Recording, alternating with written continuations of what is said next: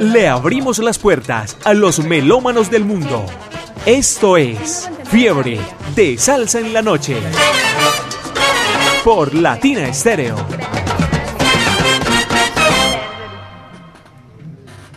Cristina. Ahí, ahí está Ahí está sonando. Se escucha. Buenas noches, bienvenidos.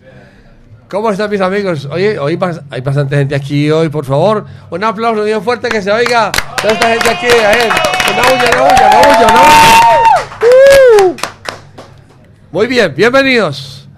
Hoy nos acompaña Gilmer Mesa, escritor paisa de mucho éxito en todo el país, muy conocido por mucha gente, pero queremos que lo conozca todo el mundo, en todas partes.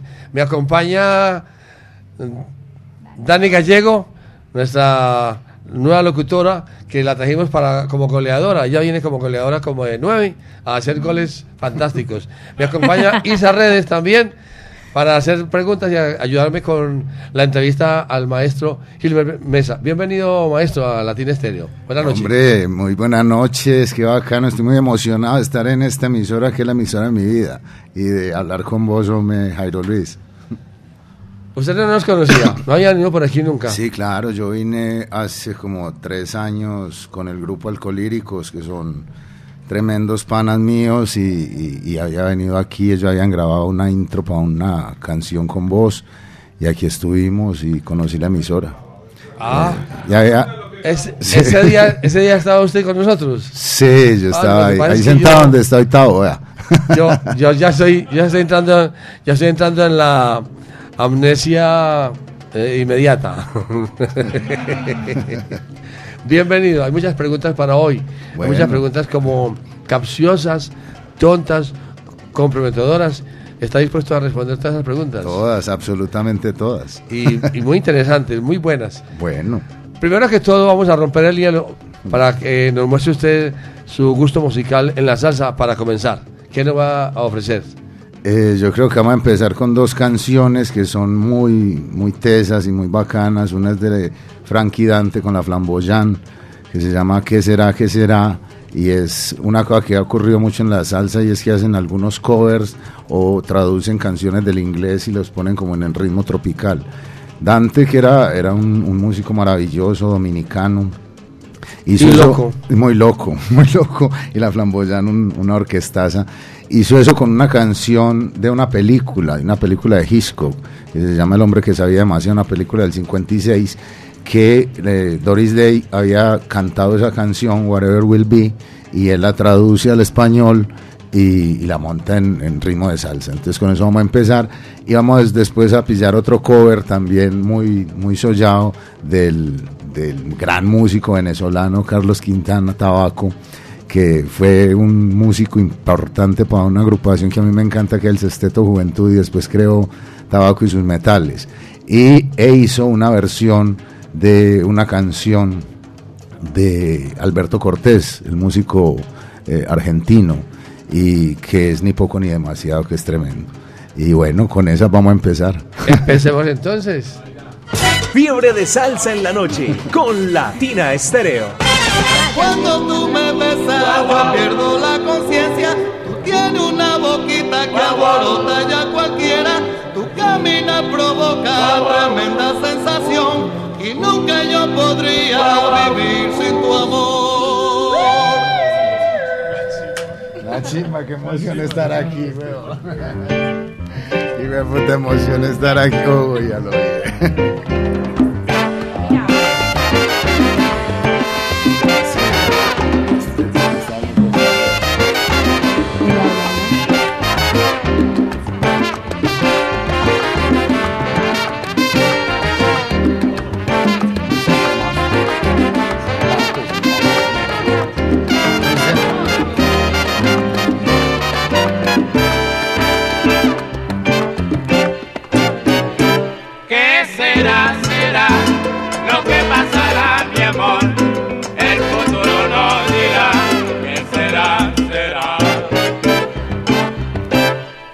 vida hay que pasar grandes dolores y lágrimas. Uno no sabe qué pasará, lo que el futuro traerá. ¿Qué será, será lo que pasará, mi amor? El futuro no dirá. ¿Qué será, será? Yo les deseo amor, cariño, felicidades, tranquilidad que llegue a viejo, que pueda ver tu gran prosperidad.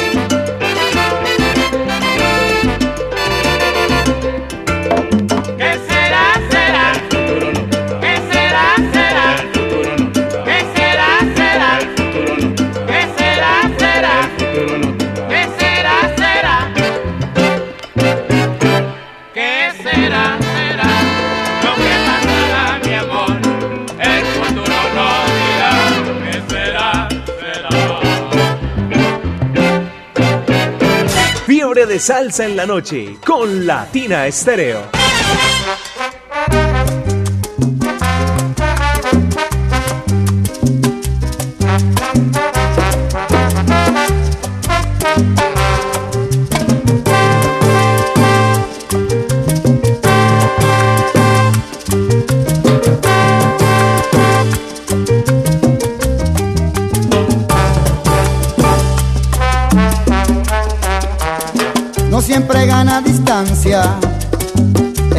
que más camina.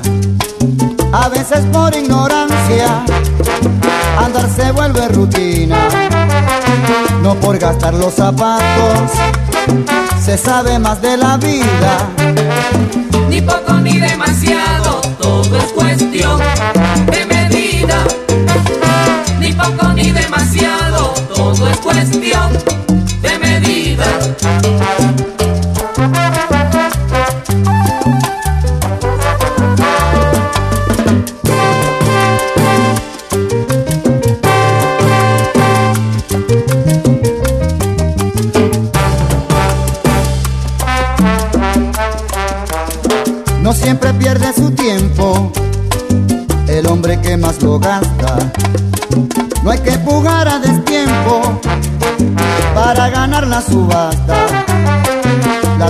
del apurado, siempre son horas perdidas.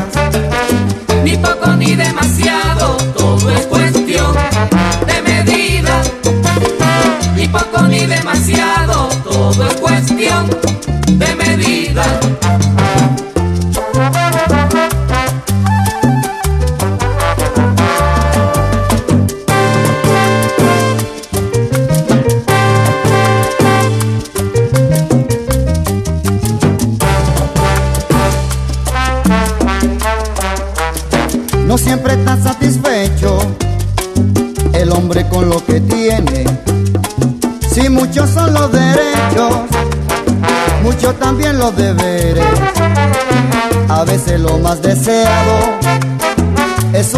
Podrida.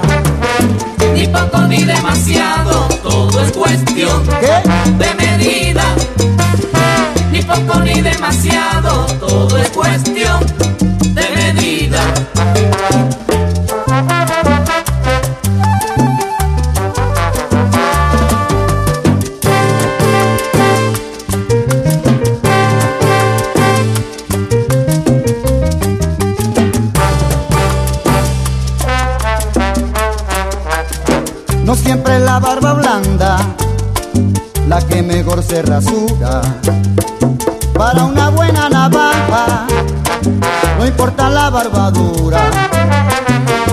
depende si el afilado lo sabe hacer el que afila.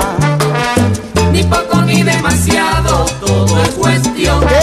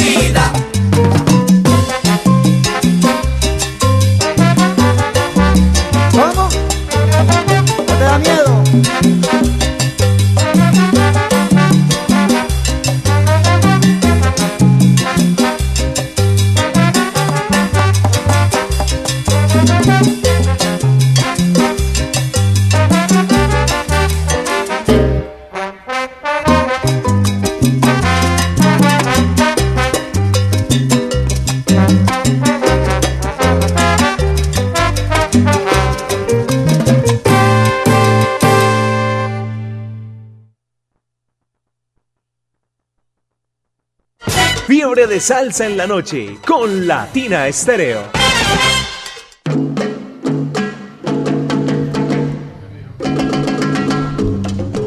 Continuamos en fiebre de salsa en la noche a las 8 de la noche, 12 minutos. ¡Qué felicidad! Oiga, qué felicidad nos invade en esta cabina porque estamos con un grande, una persona bien interesante con, eh, con su mente, con todo su gusto musical. Estamos muy contentos de compartir estos micrófonos con Gilmer Mesa, escritor medellinense, y pues claro, con todo su costalado de música también para compartir. Gracias a Dani Gallego, nuestra nueva adquisición de Latina Estéreo. Bienvenida a las entrevistas también, preciosa. Muchas gracias. Vamos a dialogar galán. con Gilbert Mesa de muchas cosas. ¿Usted cuándo cayó en la ruleta de la salsa? En las garras. En las garras, María. No, incluso, y eso sí tiene que ver mucho con Latina Estéreo, justo cuando sale Latina Estéreo. Yo ahí, yo tenía como siete años y desde ahí empecé a ver que había una emisora que ponía una música que a mí me sonaba muy sollado. pero en realidad como el descubrimiento fue un poquito ya más grande gracias a, un señor, a don Alejandrino Fonegra, que coincidencialmente es el papá de Castro, uno de los miembros de Alcolíricos y el tío de Gambetta, que una vez en la casa de él sentados, él tenía como una suerte de ritual y era que se sentaba a tomar guaro y tenía como una repisa donde guardaba un montón de cassettes de salsa y él ponía las, las canciones y las iba explicando. Entonces sacó un cassette de eso y me dijo, ah, Tani, me puso una, un, tema que para mí sigue siendo una maravilla de Oscar Pitín Sánchez con Roberto Blades que se llama Roberto Revolver y a mí ahí fue donde de verdad descubrí la salsa con ese tema porque era un tema que era una historia además. Y además había una fascinación muy tesa por ese señor, ese señor era como una suerte como de, de, de ídolo de, de esa casa y del barrio, de esa cuadra y entonces hablaba con una propiedad sobre la salsa que a mí yo no sé si me gustó tanto la salsa o verlo a él escuchando y explicando la salsa. Entonces después me regaló ese cassette, me lo llevé para la casa y lo repetí incesantemente. Y ahí ya me vinculé por ese cassette a escuchar Latina Estéreo 24 horas, a lo que diera, a tope. ¿Y usted cuando empieza con, esa, con ese gusano, ese gusanito, como que le den ganas de escribir, de contar historias de las de su barrio? ¿Cuándo empieza con esa? Veo eso también, ya, eso sí es mucho tiempo después. Yo por muchas cuestiones de la vida terminé estudiando filosofía y letras y ahí, sobre todo en la parte que tenía que ver con letras, eh, empecé a leer mucho y, y descubrí una cosa que también tiene mucho que ver con la salsa y es que vi que en la literatura también, o sea, para mí primero fueron las historias de la salsa, por ejemplo, todas las de Catalino Tite Curea Alonso, todas las de Rubén Blades sobre todo, que yo después descubrí que eso tenía una estructura literaria. Y ya cuando me llegaron los libros, yo los comparaba con esa música que había escuchado. Y yo, ah, marica, es que por aquí es más o menos lo mismo. Entonces, claro, yo, yo descubrí Comala, de la creación pues de Rulfo en Pedro Páramo, y había descubierto Macondo de García Márquez, pero antes de eso me voló la cabeza Hispania, el, el, el mundo que se crea Rubén Blas en el Maestra Vida. Entonces, eh, no sé, ahí empecé a consumir mucha literatura y vi que está muy emparentada con toda la salsa que había consumido toda mi vida. Y en algún momento me pasó, supongo, lo que le pasa a todo el mundo cuando disfruta mucho de una cosa y como espectador y es que cree que puede hacerla. Entonces empecé a hacer algunos versos y después a escribir algunos cuentos, pero me di cuenta que era muy difícil, que había que, que coger algunas herramientas más para hacer eso. Pero ahí fue, entonces yo creo que por eso es que toda mi vida estaba atravesada por la salsa. Porque ¿Y cuando ahí. escribe, escucha salsa o qué escucha? O No, me- yo, no, yo escucho música todo el tiempo. De hecho, salsa muchas veces y mucho tiempo. Y ya ahora mucho rap, pues por alcohólicos, que son mis hermanos del alma, que quedé también a mandarles un salsaludo. Entonces, bueno, que sea este el momento para los salsaludos, para alcohólicos, para Julián Gaviria, para Loquillo, para La Guama, para todos mis parceros del barrio, el Gordete, el Chavo, el Garro. eh, Fredo, bueno, y toda la gente. Ahí voy mencionando a Usted lo dice. ¿Y cuál es su barrio? ¿Cuál es su cuadra? Aranjuez, por supuesto. Pero ¿cuál es su barrio? La cuadra, ¿dónde es? La cuadra del libro es la 51B, entre la 93 y la 94. Pero pues Aranjuez es, es Como- todo. Como para que, para que la gente se oriente por ahí cerca Sí. al manicomio viejo o algo así. Sí, ahí cerquita, Por ahí a unas, cerca. a unas tres cuadras de lo que era el manicomio. Vamos con música y luego seguimos con la conversación porque está muy Bueno, interesante. vea, y verá, vamos a poner dos temas. Uno que aparece de hecho en la novela La Cuadra, que es Melancolía de la Zodiac.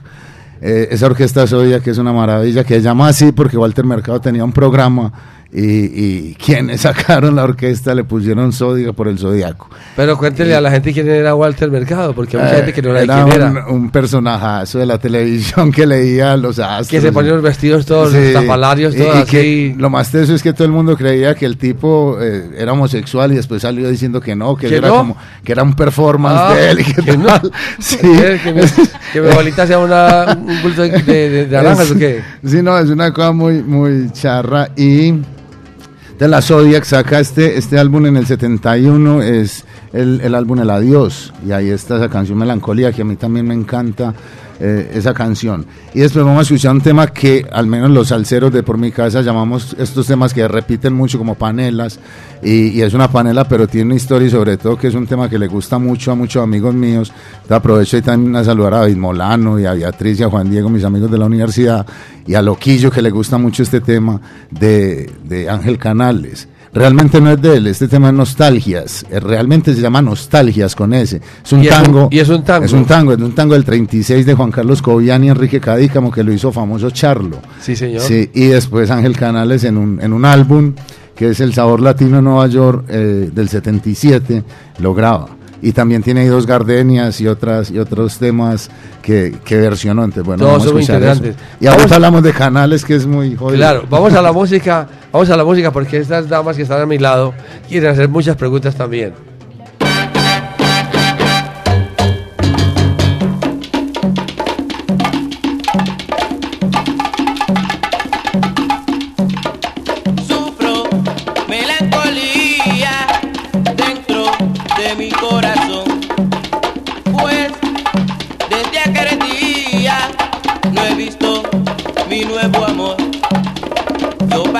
Noche llorando, pensando que nunca vendrá a darle consuelo a mi vida, a calmar mi intranquilidad.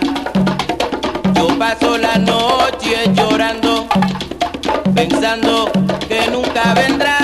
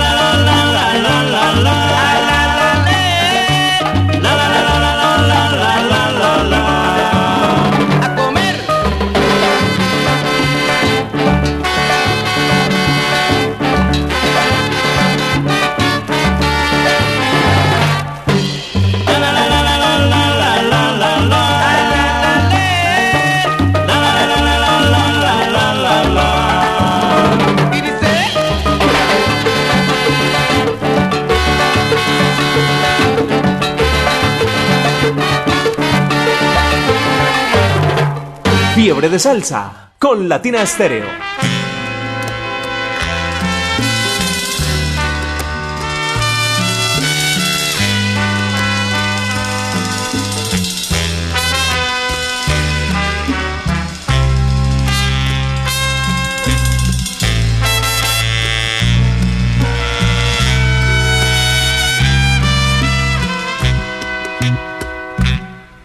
Vengo a emborracharme para olvidar un loco amor que más que amor fue un sufrir. Y aquí vengo para eso, a borrar antiguos besos en los labios de otras bocas. Si su amor fue por un tiempo, porque es tanto el sufrimiento y esta cruel preocupación. Vengo por los dos pico falsa para después así brindar por los fracasos del amor.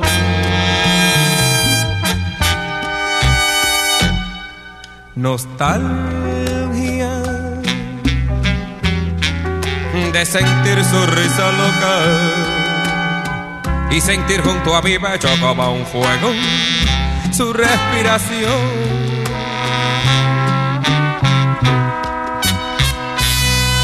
Angustia de sentirme abandonado y pensar que otro a su lado pronto, pronto le hablará de amor.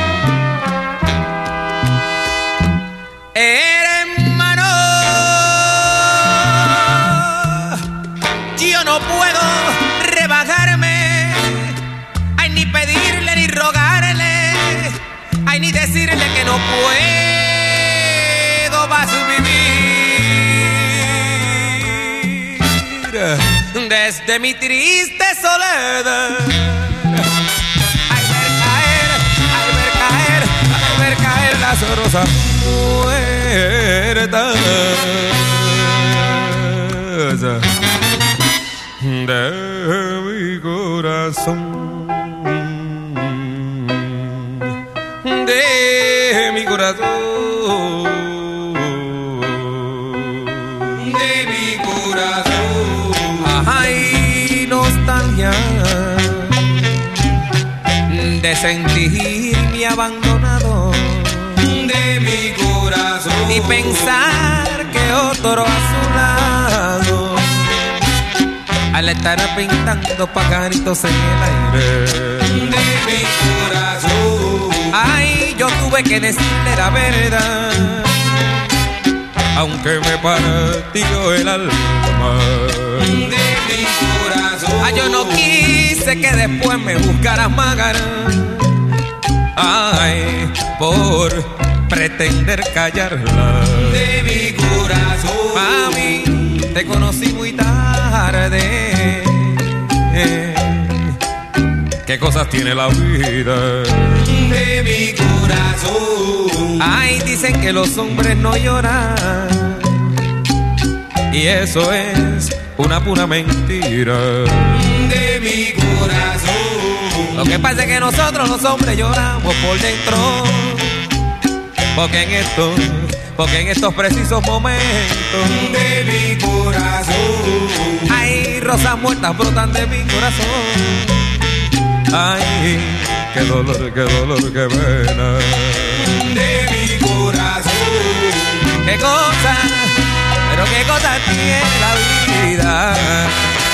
Qué cosas tiene la vida de mi corazón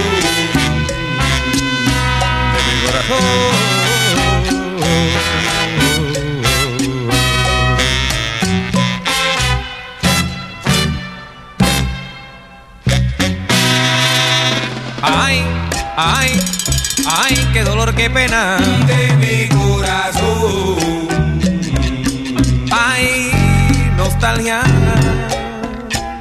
De sentir su risa loca de mi corazón. y sentir junto a mi pecho. Hay como un fuego hay su respiración. De mi corazón. Ay cómo se puede estar enamorado de dos mujeres y no estar loco eso me lo pregunto yo. De mi corazón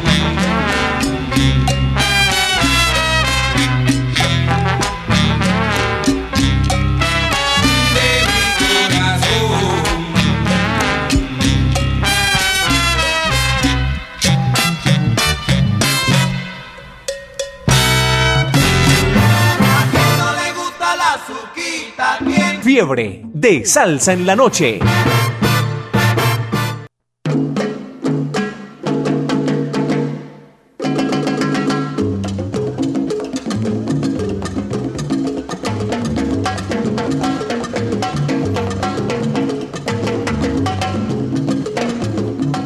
Ocho o 28 minutos de la noche, emocionados y felices por el invitado del día de hoy, que de hecho quiero dar un breve resumen de dónde es este muchachón Gilmer Mesa y además qué ha hecho también en su vida.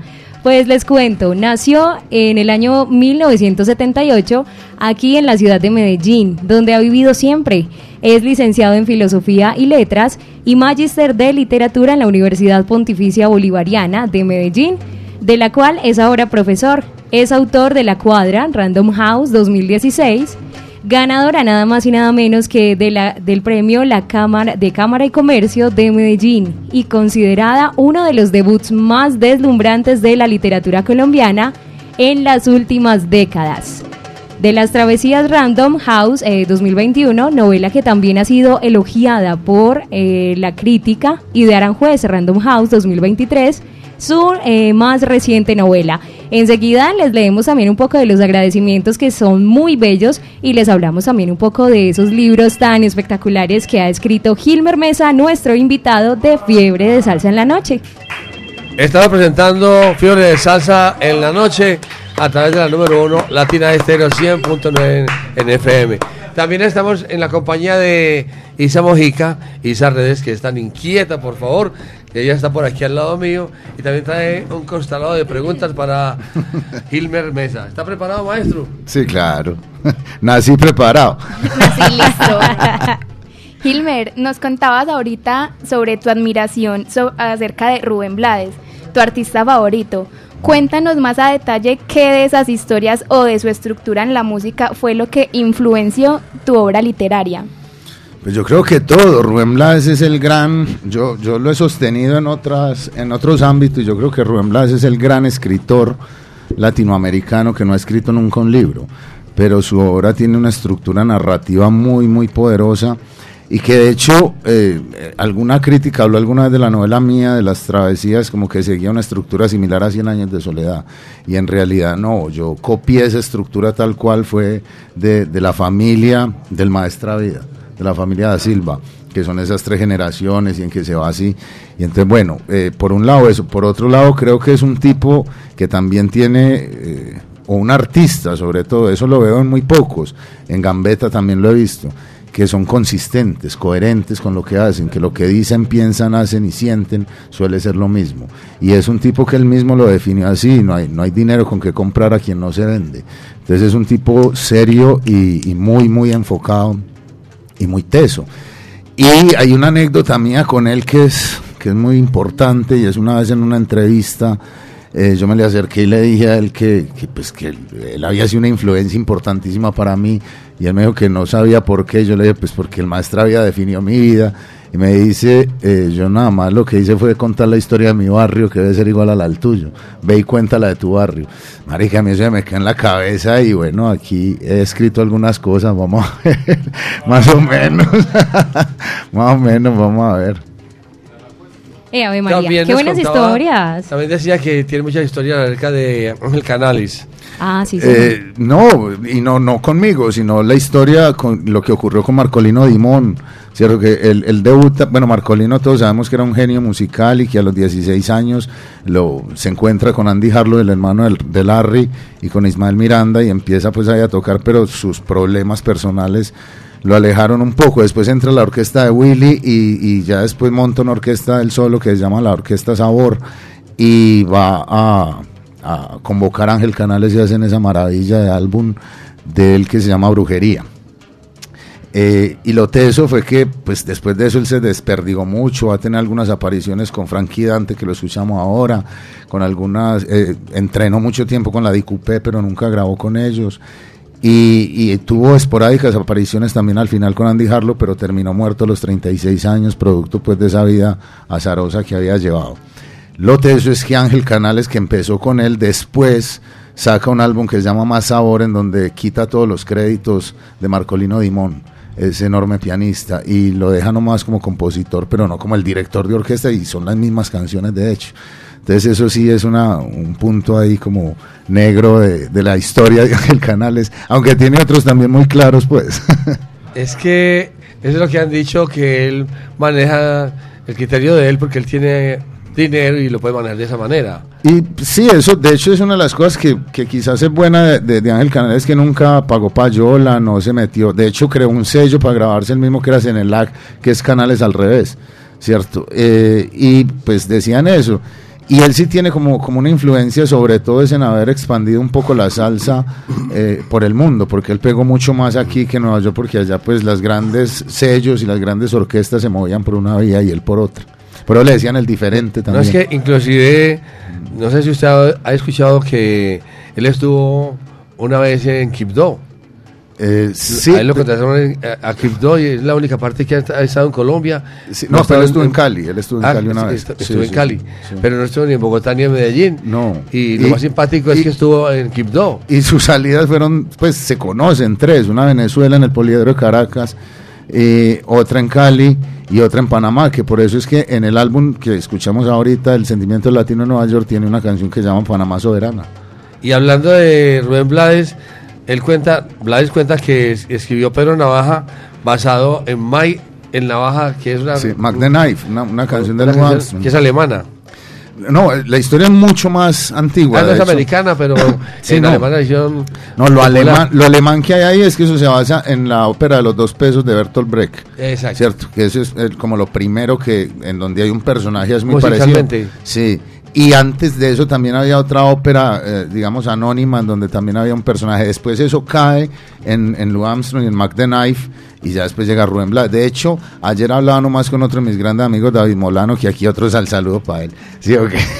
no, me faltan muchos, Rubén Darío Pemberti, y Fernando González. Y los que se van a quedar, que no me saludaste. eh, pero, pero sal, saludos para todo el mundo, a Heidi, eh, a Tavo Mesa, por A Gloria. supuesto, que está muy, muy poderoso.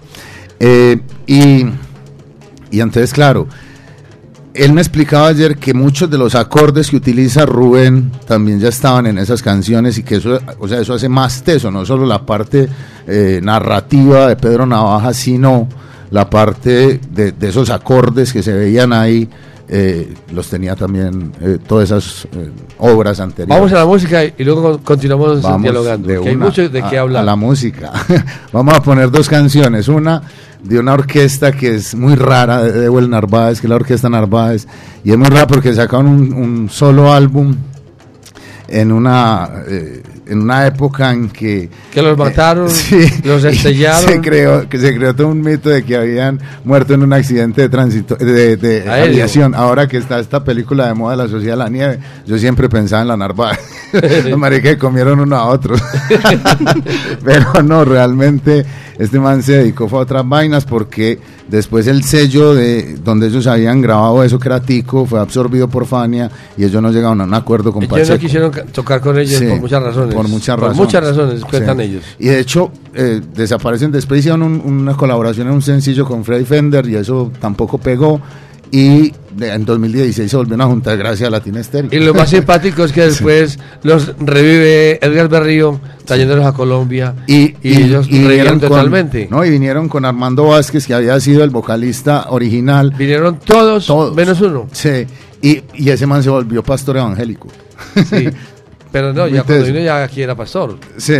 Lo que pasa es que él, Debo lo convenció a que viniera a cantar. Ah, bueno. Porque para esa, porque ellos no creían. Hmm. Ellos no creían, ellos contaban aquí que ellos no creían que, Que que la gente tanto. los quisiera tanto y Sí. los conocieran tanto aquí en Colombia y más en Medellín. Y, y a mí me parece sorprendente otra cosa de ese álbum, y es que aquí quisimos tanto esa orquesta y queremos tanta orquesta que volvimos éxitos todos los tracks de ese álbum. Parece de hecho un grandes éxitos. señor. Cierto, que es el Reencarnación.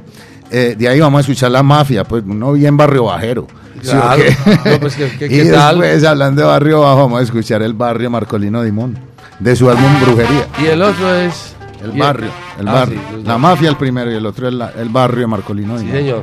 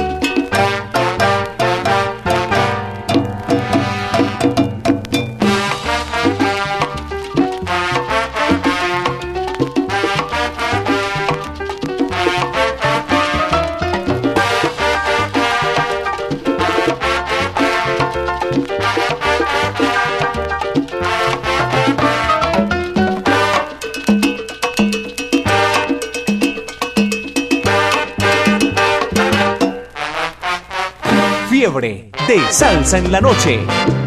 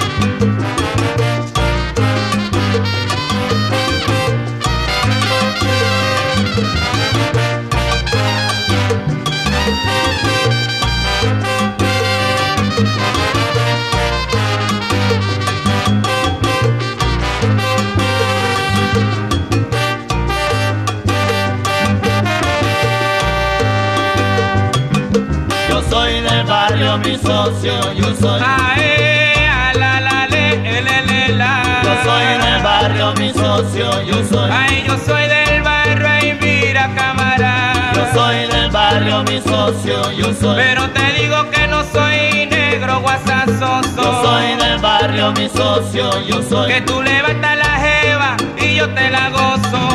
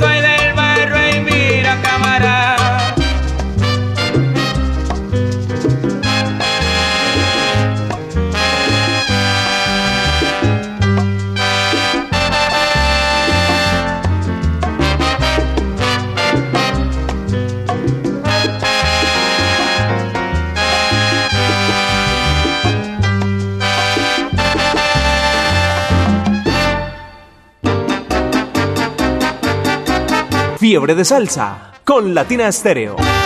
Me gusta.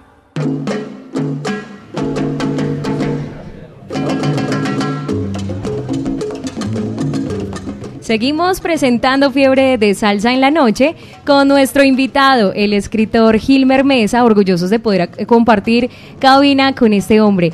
Les quiero eh, contar, pues, o no, no sé, leer una parte de los agradecimientos o las dedicatorias del libro de Gilmer Mesa, Aranjuez. Pues bien, dice así, cada que leo a Gilmer Mesa me lo imagino como un viejo lobo del asfalto, parado en una esquina del barrio contándonos con su vozarrón viril y esa mezcla de sabiduría de calle y erudición libresca, los pormenores del cataclismo que aún nos cimbronea. Recostado en la pared del bar, adolorido y sólido, da cuenta de los episodios más atroces de nuestra historia cercana sin dejar de ver la crepitación de la belleza en medio del desastre. Mis pocos conocidos de barrio que accedieron al mundo académico o al de las letras lo han hecho, de alguna manera, para irse de la cuadra, como una manera de salir adelante. Hilmer, que terminó involucrado en el circuito literario sin proponérselo, ha decidido salir atrás. No solo se ha quedado en el barrio, sino que se ha metido aún más en él, hasta un punto al que tal vez ni los mismos habitantes de su cuadra han llegado. En eso y en la mirada sostenida y profunda, sin quejas ni concesiones, al espectáculo de, la desgracia. radica su fuerza y lo genuino de su obra. A diferencia de ciertos cronistas y turistas de lo popular, Hilmer no se relaciona con la realidad del barrio como quien mira para, para contar, sino como quien ha vivido para mirarse. Esto lo dice en la dedicatoria Luis Miguel Rivas. ¿Quién es Luis Miguel Rivas, mi querido Hilmer Mesa? Pues hombre, Luis Miguel es otro como de esos hermanos que se encuentra uno de diferente madre por ahí en el camino. Luis es un escritor, yo creo que uno de los dos tres mejores escritores vivos que hay en Colombia. Es un man de Envigado que escribió una novela que a todo el mundo la reconozco, también muy salsera. Se llama Era más grande el muerto, ha escrito muchos libros de cuentos. Es una persona maravillosa y un genial escritor que además yo eh, lo tengo en mi entraña y es uno de mis grandes amigos. Ahora vive en Buenos Aires, pero bueno, otro sal saludo para él. Y un sal saludo aquí para Alejo Villa, mi gran amigo, para Maura Mariles, para Natalia, para Lía, para... Bueno, es que hay tanta gente a lo bien, para Diony. Pa, bueno, para mucha gente. Mucha familia salsera, ¿no? Mucha, mucha, bonito. sí, son muy, muy salseros. Oiga, eh, él utiliza mucho la jerga a lo bien, bacano, chévere. Claro, de barrio. Ah, venga, y le cuento Jerga- también. jerga de Luis, Miguel, barrio. Luis Sí. Miguel Rivas tiene un cuento maravilloso que se llama A mí lo que me mató fue ese sal saludo, el que habla de Latina Estéreo. Oh. De hecho, él aparece en el, en el libro Claro. de, de Latina Estéreo los 30 años. Claro, a mí fue lo que me mató ese, Ese es saludo. ese salsaludo de esa época. El sal saludo es una maravilla. Seguimos entonces en la compañía de Gilmer Mesa en Fiore de Salsa en la noche, los viernes, este viernes es especial para todos nosotros en Latina Estéreo. Gilmer, usted cuando escribe esa, es- en esos libros, uno empieza a leer y uno no termina, uno tiene que seguir y seguir y seguir.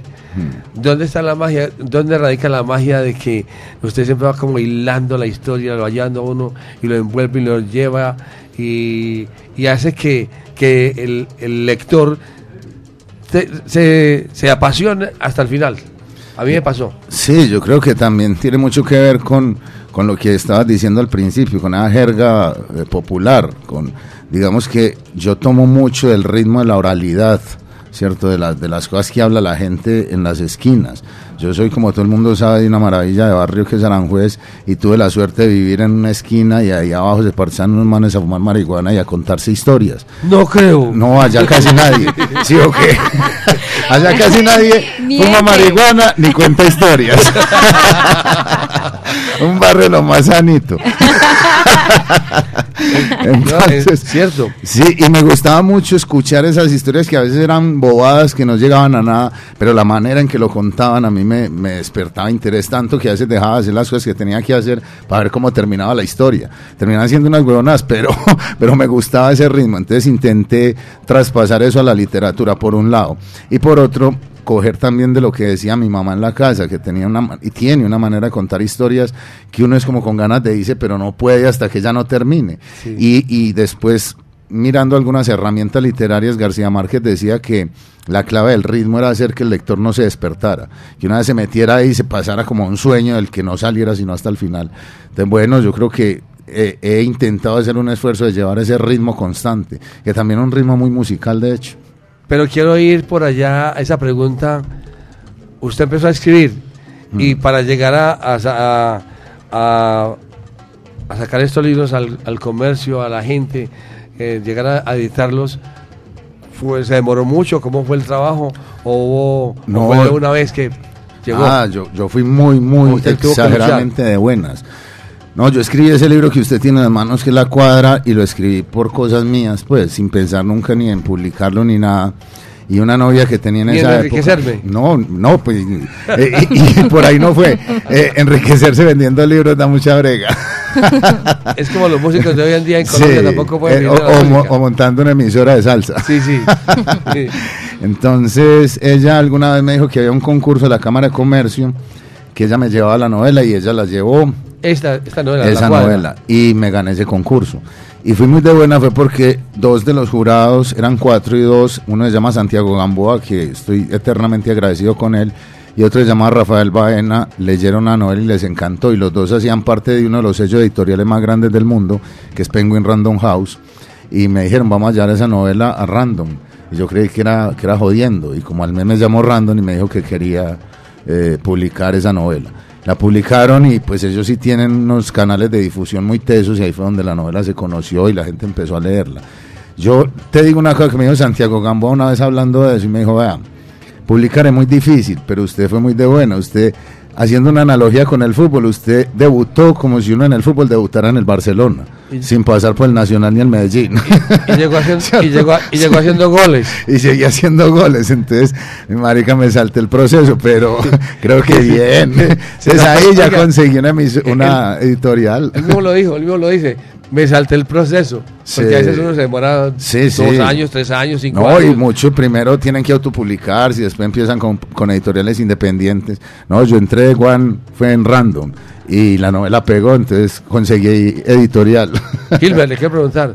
¿Se ha editado en varios idiomas? ¿En dónde está editado? No, no, ah, hemos tenido conversaciones para traducirlo al inglés y al francés, pero no han, no han pasado más. Había una como muy seria para el francés, pero llegó la pandemia y se tiró en todo. Entonces, nada, está en español nomás. Tengo un sal saludo, mi querido Galán. Mm. Un sal saludo para Gilmer Mesa, dice por acá. Buenas noches, Dani y Galán, para enviarle un saludito a Gilmer Mesa, quien fue profesor mío de español en el ITM. Soy Mauricio García, Seba Salsa. Bueno, la buena para Mauro y para todos mis estudiantes también del ITM y de las otras 40 universidades donde he trabajado. Ah, pues, orgullosos. Sí, claro. ¿Usted casi bailar cuántos alumnos habrá tenido? Bendito. Ay, marica, en 20 años de ser profe, imagínense, en, Quiero diez- agregar- en nueve universidades distintas. Quiero agregar algo más y es para traducir, digamos, este, este libro, La Cuadra, en francés o en alemán, yo creo que le va a dar mucha brega porque es que Sí. tiene muchas, muchas cosas muy, De muy nativas, de barrio. Muy, Pero, pero yo creo que eso deberían aprender también como de los salseros. Ahorita que hablábamos de Dante y de estos manes que tradujeron muchas canciones y las pusieron.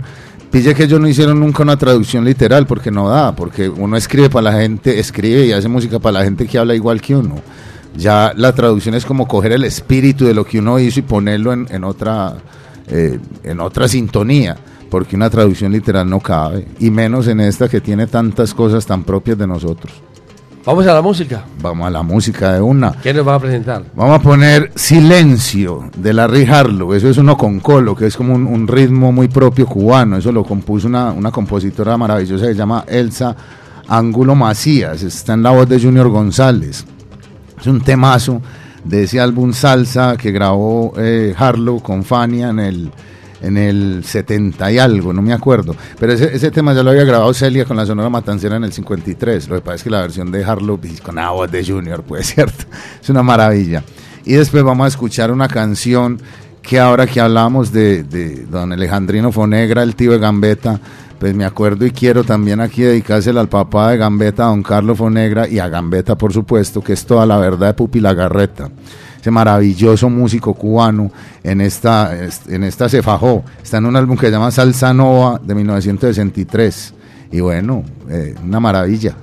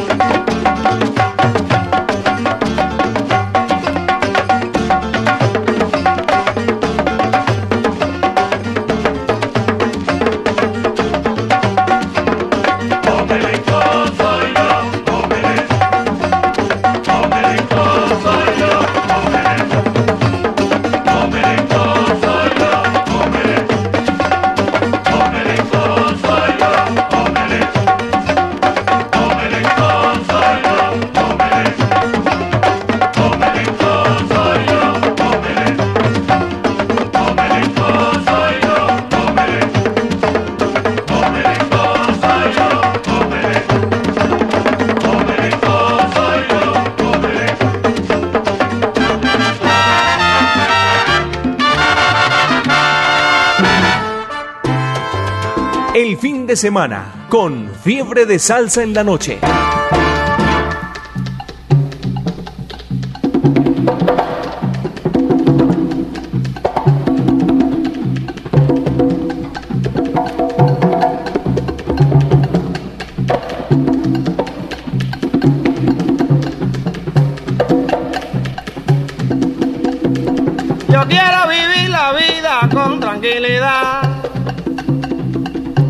Aunque me critiquen, viviré la vida como yo soy. Yo quiero vivir la vida con tranquilidad. Y aunque me critiquen, viviré la vida como yo soy. Solo y muy solo, sin rumbo, sabe yo vagar. Con la tristeza infinita de un hombre cabal. Aquel que adora al infiel enemigo, qué felicidad. ¡Qué felicidad! No piense que voy a perderme al fondo del mar. Conozco la vida, también la mentira y toda la verdad. Toda la verdad.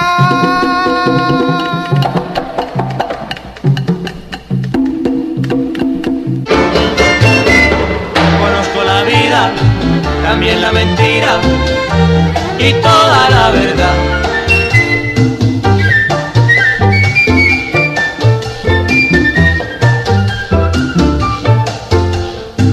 Conozco la vida, también la mentira y toda la verdad.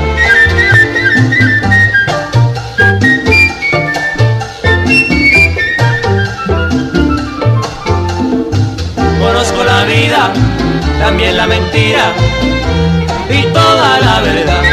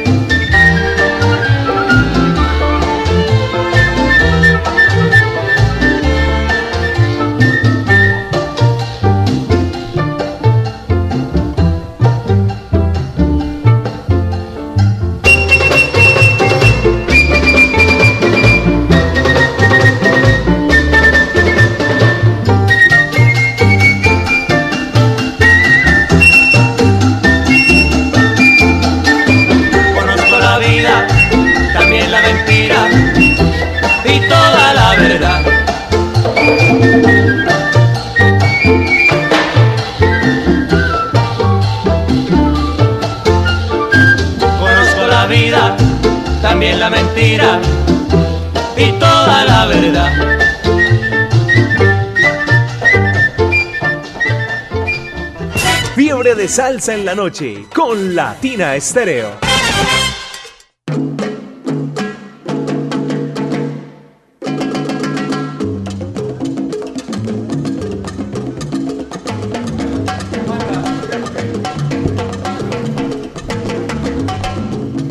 Continuamos en fiebre de salsa en la noche, muy visitados por acá, felices y contentos de estar compartiendo con Gilmer Mesa, escritor medellinense. Y bueno, por acá tenemos otra de las dedicatorias, con una energía y un dolor latentes, como si no hubieran transcurrido 25 años desde la muerte de su hermano.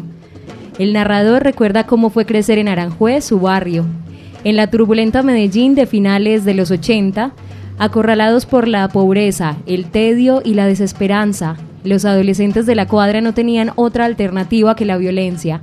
Para ser alguien debían empuñar un arma, sin importarles que a la vuelta, que a la vuelta los esperara inevitablemente la muerte.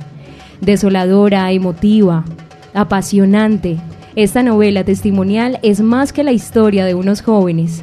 Es, de algún modo, el espejo de una época y de un país. En la cuadra, Gilmer Mesa recrea de primera mano la vida de una de las comunas de Medellín en los años 80-90 desde un ángulo absolutamente nuevo y original, el de un sobreviviente, alguien que estuvo ahí y que al evocar la muerte de su adorado hermano mayor, transforma ese mundo inquietante con toda su violencia y a la vez su extraña ternura en un poderoso espacio literario. Él es Santiago Gamboa. ¿Quién es Santiago Gamboa para Gilmer Mesa?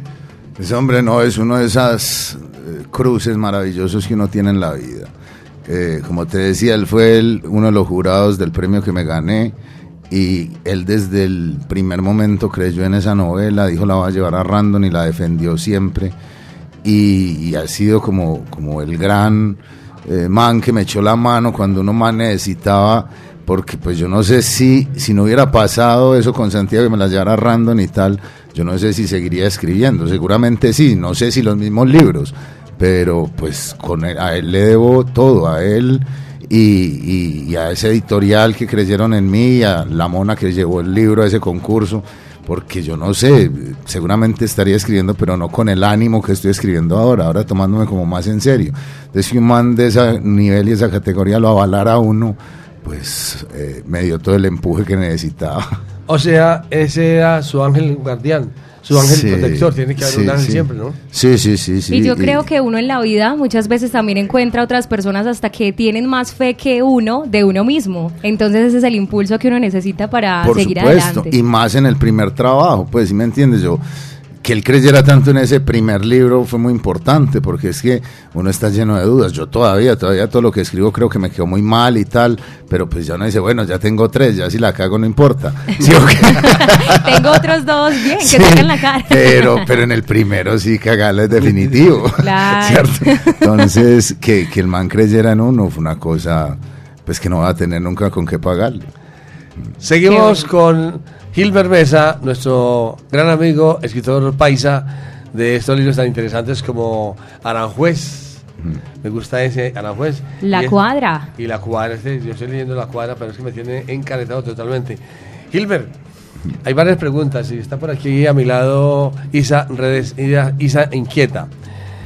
Los hermanos suyos se llaman, tienen varios nombres, tienen unos nombres todos así como todos Sí. buscados. ¿Por qué?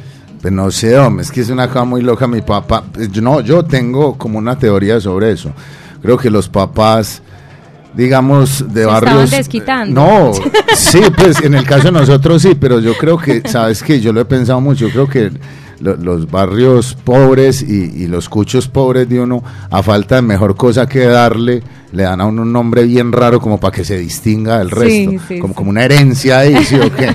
Sí, no, en serio, porque no tiene nada más, no, no tengo billete, entonces te pongo un nombre bien gonorrea, pero, pero que se acuerde todo el mundo de él. Entonces, sí, sí, todos tres. Sin la intención, sin la intención de nombres, dañar, ¿cierto? Diga los nombres, por favor, diga los nombres. Pues el mayor se llama Mauricio Alquíbar. Yo me llamo Gilmer Dubán. Y mi hermano, el menor, se llama Ronald Esteban. Sí, que ese fue el que la sacó más barata. Casi que se Eh, hacen. pero, ejemplo- pero hay una historia con eso. Lo iban a poner a Janior Esteban. Eh, Ajá, Janior, ajá, Janior. Janior. Sí, lo que pasa es que en esos días quedó presidente Ronald Reagan de Estados Unidos. Entonces mi papá dijo: No, marica, Ronald. Va, cierto, porque por eso le digo, como la grandilocuencia de esos Bueno, nombres. pero tienen una historia más bonita. A mí me pusieron disque Daniela por padres e hijos. Ah. Ah. Oye, esa sí está ya muy paila. Hay muchas, No, Uy, gracias. qué, qué pailera lo que, que mi oye. Dios le pague. hay muchas preguntas. Una historia bien profunda. es- eso me hace sentir bien. Le amor a la uno. Gracias, al menos por la casa. Hay muchas preguntas, hay muchas preguntas. Y- pero le, le quiero preguntar, ¿en las historias que usted hace son ficticias, son reales o tienen algunos cambios?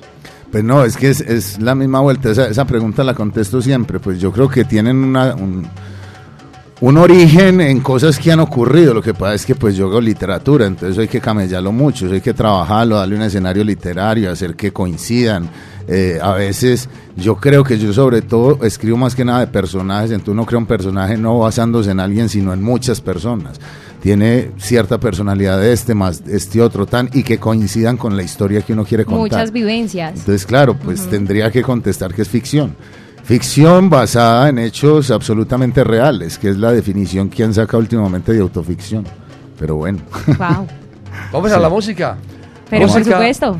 Música y, e historias. Bueno, bien. Eh, otros al saludo a Z de Zapata en Estados Unidos, que ha sido el ilustrador de todos mis libros, que es un genio también, una cosa impresionante. Una cosa de locos. De locos, sí, sí, sí.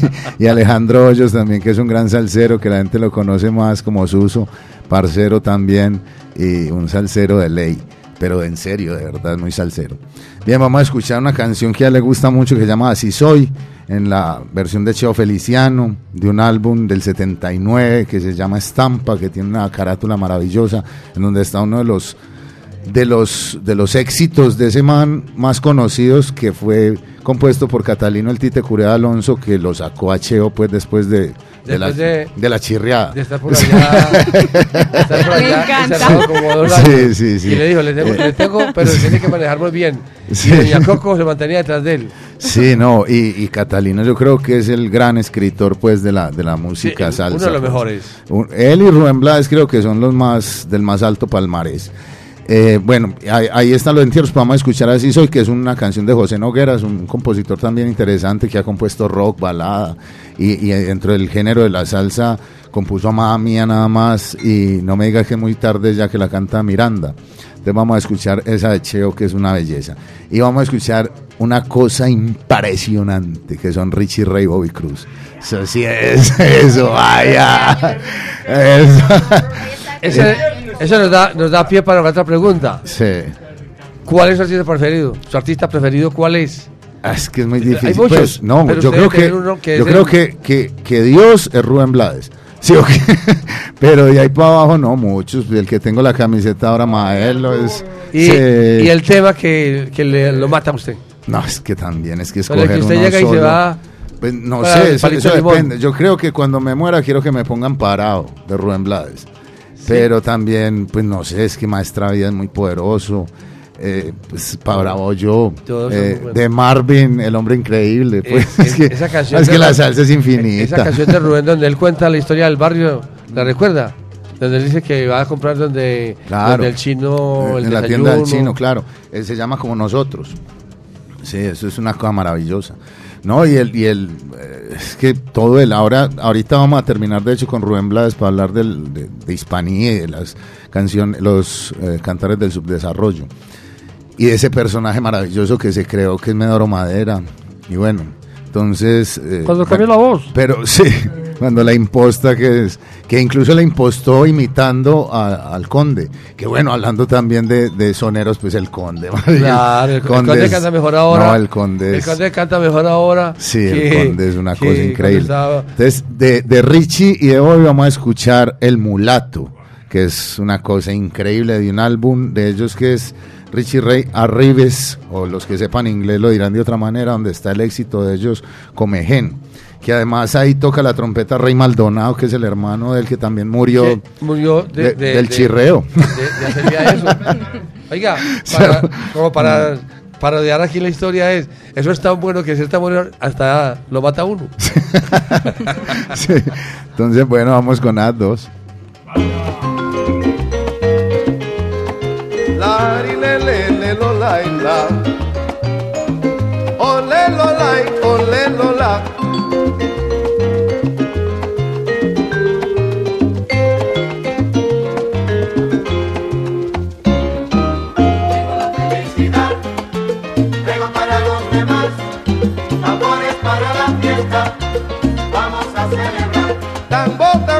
la fiesta. Ahora estamos celebrando. Como me siento contento, yo me amanezco cantando. Mira y te digo. Felicidad, traigo para los demás, amores para la fiesta, vamos a celebrar. Hermano, quiero hablar de tantas cosas que se desbordan por mi corazón. Mi fe se siente renacida, trabajando, con mi voz cantando. Hay flores en mi pecho y en el suelo espinas. ¿Quién puede creer que de mis heridas yo voy haciendo un nuevo hombre que pueda sonreír, amar la vida. La, la la la la la la la.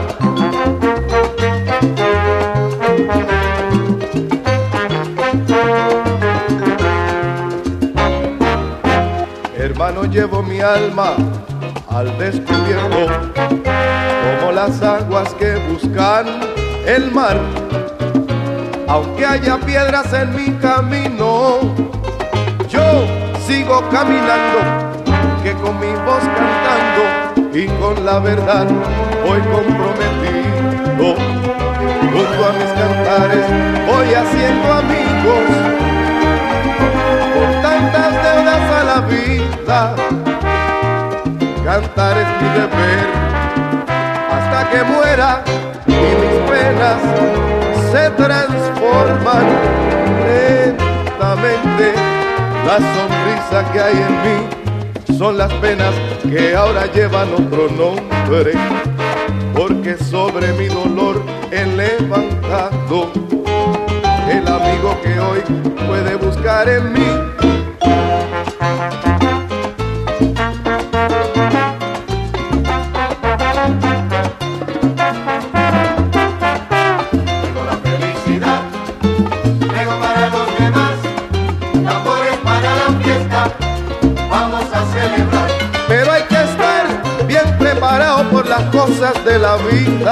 Aunque hay flores en mi pecho, yo sigo pisando espinas. Bendito. Tengo la felicidad, tengo para los demás, tambores para la fiesta, vamos a celebrar. Los golpes que da la vida son la fuerza de mi canto.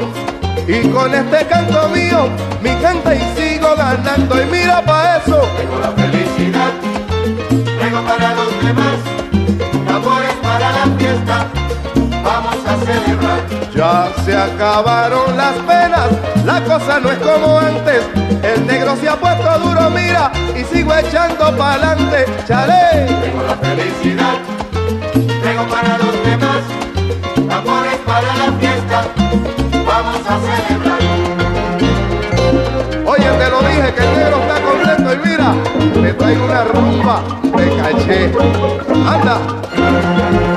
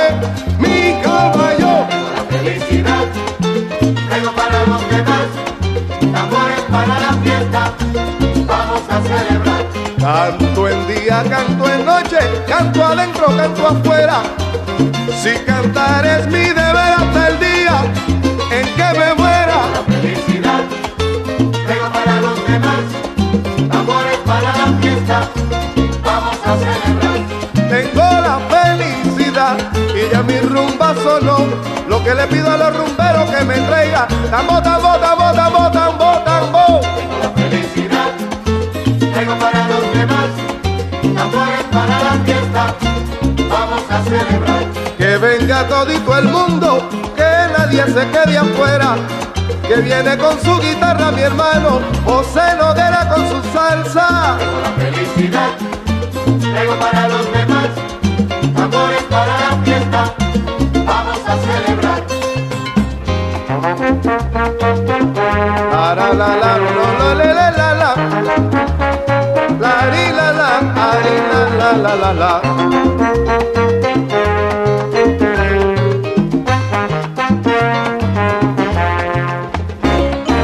Fiebre de salsa con Latina Stereo.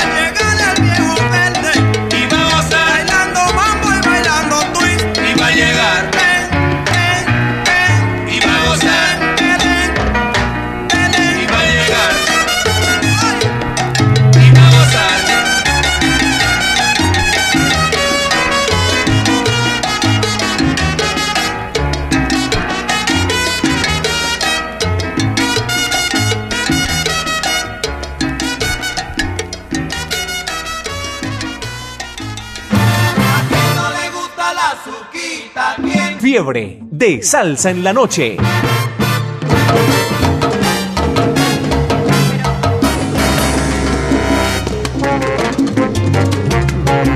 Continuamos, continuamos con fiebre de salsa en la noche. Qué felicidad de estar por estos lados acompañándoles a todos y cada uno de ustedes, los salseros de corazón, los salseros de acero y acera.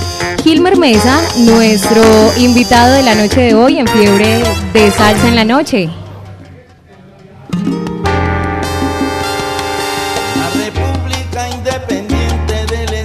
Preciosa.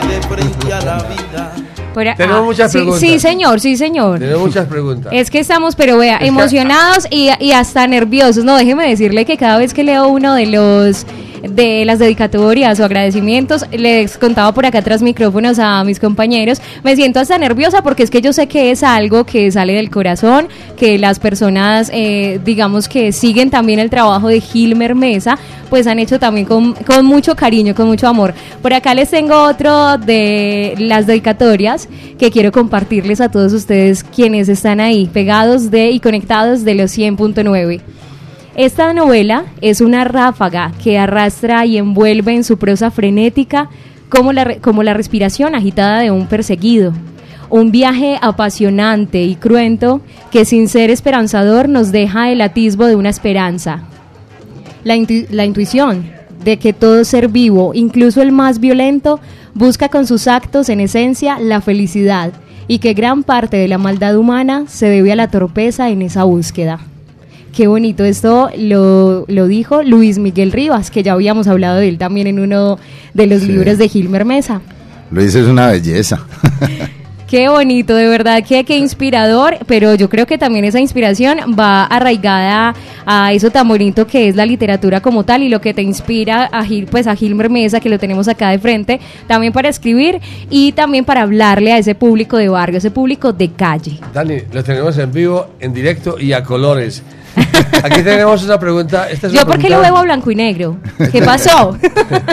Es el color pregunta- natural. Esta es una pregunta tonta. Hilmer, Dígame.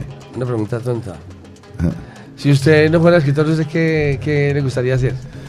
Pues yo, en ¿Pintor de serio, brocha- ¿Pintor de brocha gorda o qué? tampoco me molestaría, pues, pero no, para mí el arte supremo es la música. Yo hubiera querido ser músico, lo que Ah, pasa es que soy muy sordo.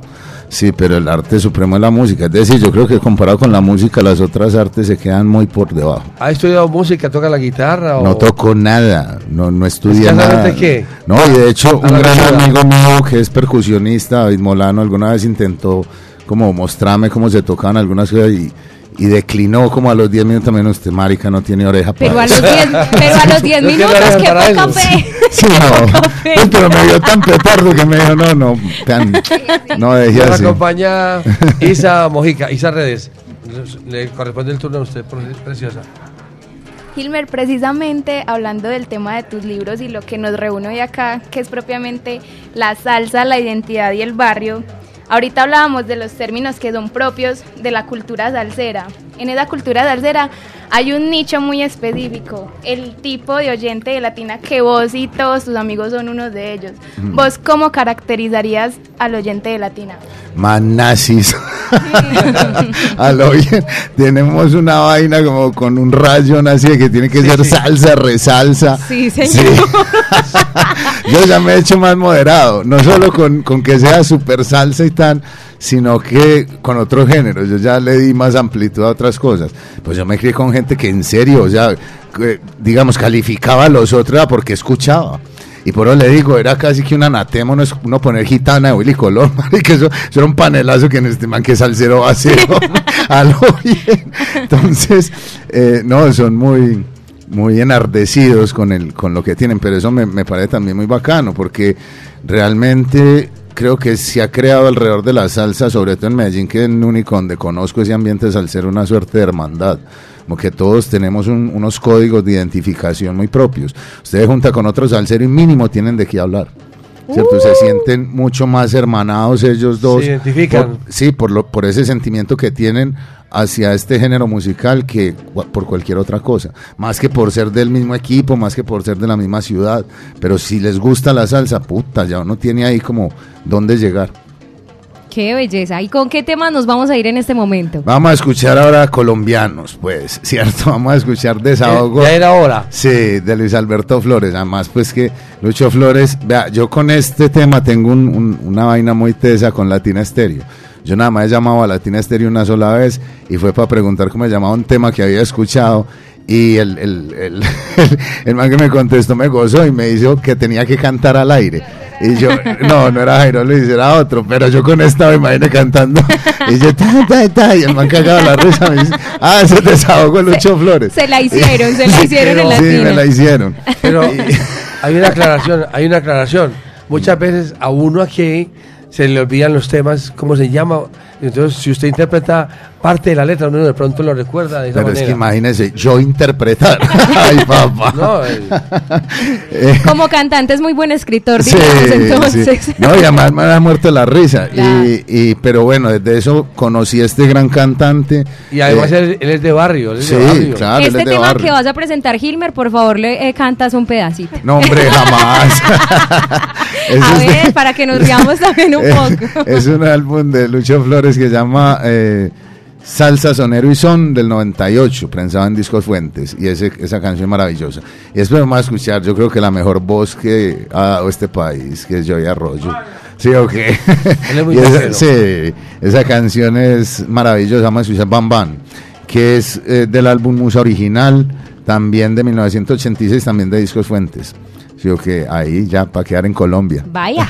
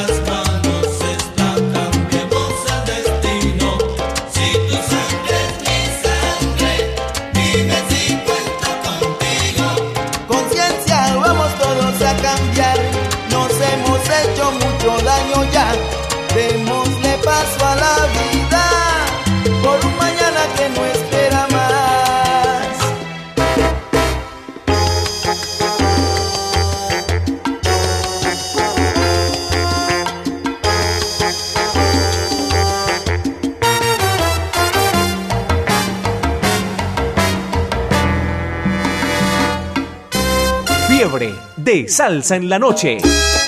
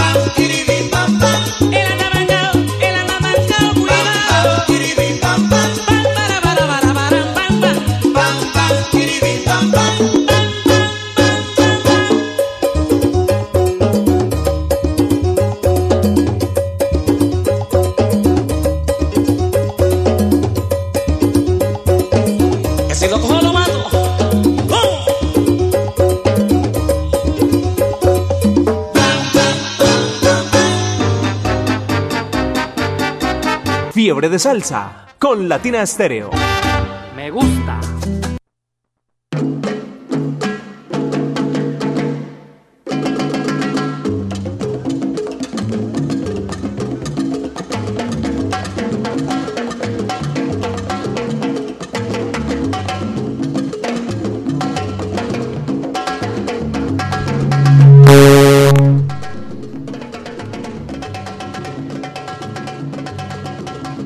Estamos presentando Fiebre de Salsa en la noche, los viernes, a través de la número uno Latina Estéreo.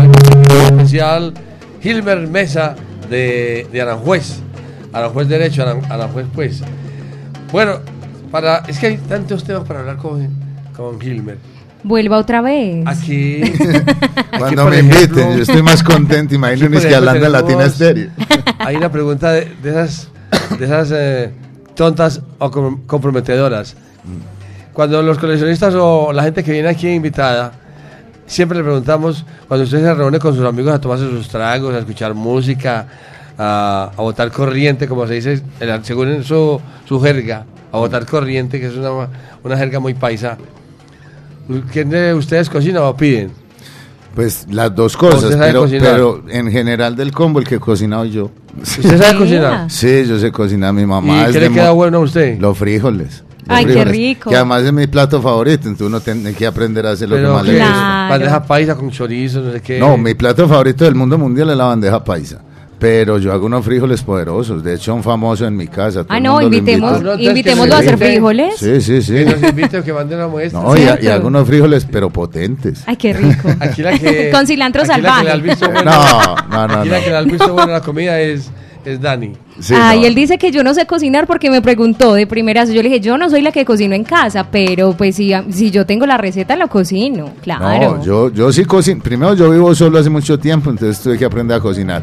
Y además, mi mamá desde pelado nos dijo que teníamos que aprender a cocinar tres hijos hombres. Ella decía, Sí. no, usted nunca con- consiga una mujer para que le cocine, cocine Ay, usted y, y ya, pues consiga mujeres porque sí, Qué bueno. por si quiere. Yo tengo una pregunta. Que yo sé que le va a parecer polémica a mi querido Jairo, pero dicen por ahí es que ¿por qué si los hombres dicen que las mujeres son canzonas quieren tener dos? ¿Qué piensa Gilmer de eso? tres. ¿Que por qué dos o tres? Por, por una, le contesto una canción de Richie Ray, por vanidad de vanidades. Eh, Ave María, todo es salsa. Yo tengo sal saludos por acá para Gilmer Mesa. De hecho, por acá dice un sal saludo para Gilmer de tu compañera de colegio, de colegio Diana Paola Olaya, sin ah, palabras. qué belleza, la mona, la buena, siempre. No nos vemos hace 20 años, pero Ah, melo. pues, ah, pero se recuerdan, qué Sí, bonito. claro. No, es que espectacular. Por acá dicen abrazos grandes, bien inaugurada Dani, dice excelente, fe- felicitaciones al invitado. Sí, o sea, Muchas más a mañana no puedo estar y más con estos invitados, hágame el favor. Muchas gracias. Diego Naranjo dice, Jairo y Dani, un sal saludo para ustedes allá en cabina y un sal saludo para Sara, mi esposa. Por acá, bueno, saluda mucho más. Eh, Camilo, a Jairo Luis también, Dios me los bendiga siempre. Y un sal saludo para Tito, el chato, eh, bueno, también saluda acá más gente. El que quiera saludar por acá, Gilmer Mesa, bien pueda. Por acá está nuestro WhatsApp Salcero disponible para ustedes. Estamos llegando casi al final, Hilmer. Sí. Por favor, que no le quede nada en el tintero. ¿Quieres expresar algo más? ¿Quieres algo, algo más? ¿Alguien más? ¿Quieres decir algo especial?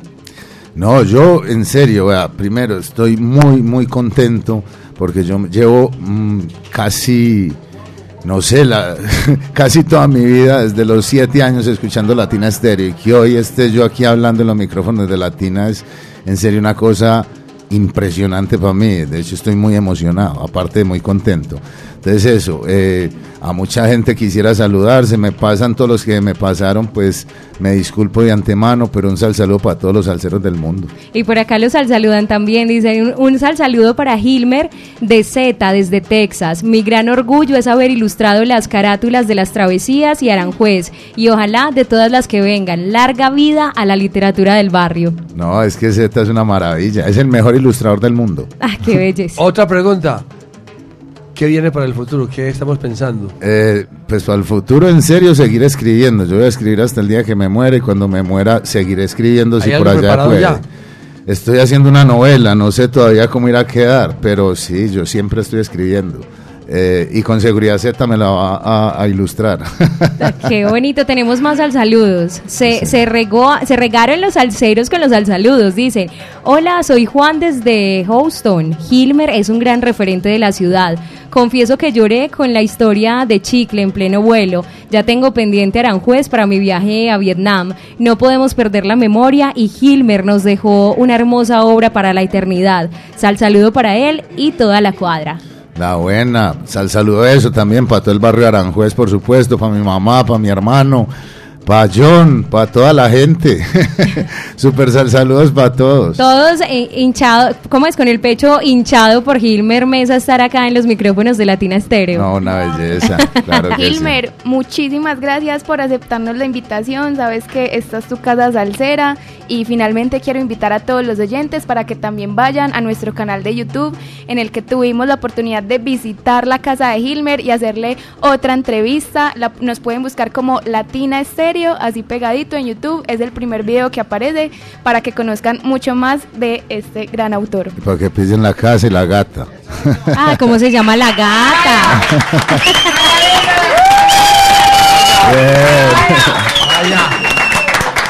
Melo, En la melo, comida todo el hombre. melo. Melo, Melo. Y la gata se llama Sabina. Ay, por la ahí verdadera protagonista Sí. de la entrevista. Cheo por ahí ya está alzando la cola, le gustó el nombre de la gata. ¿Con qué No, ahí sí pierde el año. Con la gata mía, nada. Ah, sí. Oiga, Cheo. ¿Con qué otros dos temas entonces vamos a Bueno, no, vamos a cerrar entonces con dos temas. Bueno, pero quiero decir también que me quedó mucha gente. Héctor Laop, El Conde, Ismael Rivera, Miranda. Bueno, entonces que necesitamos después 20 programas. Que vuelva, Pero- que vuelva, que vuelva. No hay no que me inviten. Pero bueno, vamos a, terminar con falsedades de Rafi Levy en la super voz de Sammy Marrero, que para mí es una de las voces principales de la salsa. Es una canción que compuso el mismo Rafi Levy con Carlos Torres del álbum De Frente a la Vida 1976 y tiene una cosa bacana, en los coros están Andy Montañez y Santos Colón, entre otros, ¿cierto? Entonces pues es una canción del carajo. Y para terminar no podía ser otro que Rubén Blades con Las Calles, una canción que, bueno, dedicada de una vez también a Tao y a Sebastián Mesa, que por aquí están.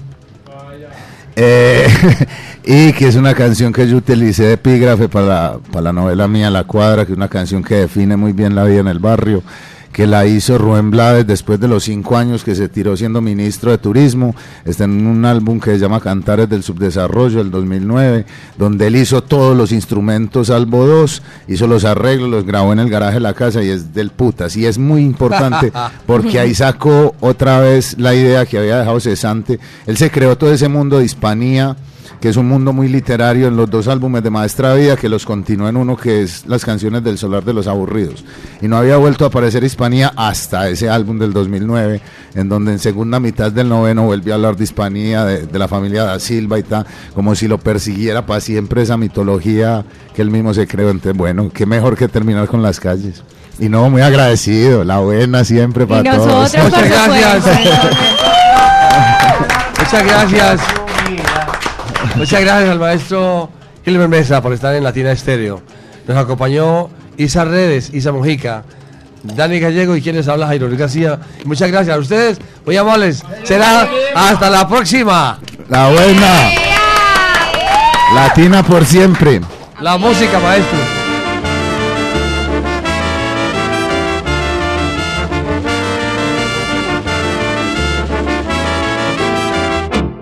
Creíste aquellos que te inducían a feliz falso. Hoy ya naufragas por esos mares de indecisión. Tú te burlabas cuando cariño a ti te brindaron. Ay, mi chiquilla, tú no comprendes lo que es amor. Despierta niña, la vida es corta y hay que vivirla porque te escondes detrás del muro de la ilusión. Levanta niña que ya se asoma otro nuevo día. Si no despiertas será muy tarde mi inspiración.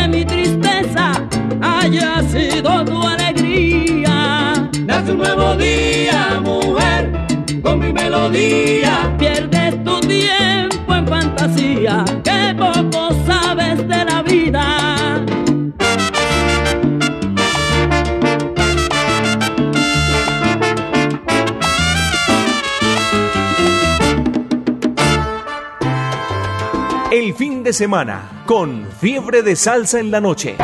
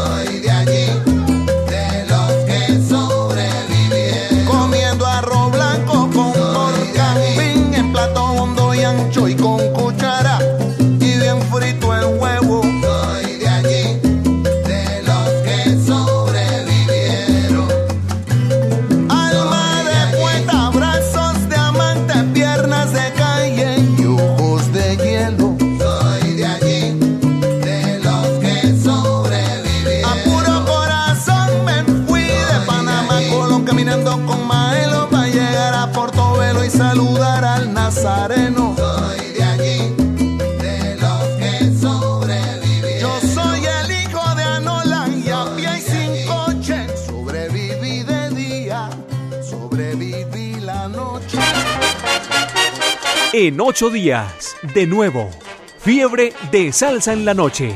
Por Latina Estéreo. Solo lo mejor.